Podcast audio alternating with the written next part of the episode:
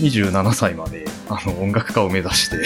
そこから奇跡的にあの謎に僕をエンジニア枠で採用してくれて割とこう従うのが苦手な人間だったところもあって今が成り時だよっていうのを言われて大きな組織でハグマとして働く能力はまあほぼないというのは もうちっちゃい頃から分かっていたんですけど。失敗したりすると自分が全部責任を負わなきゃいけない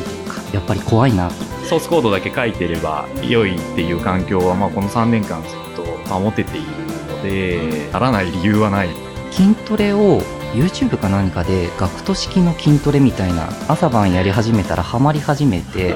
暗闇サイクリングっていうウェーイみたいな感じで。大学を辞めて1年2年ぐらいは一応自称作曲家として。作曲ってそんなに簡単にできることじゃないですよね。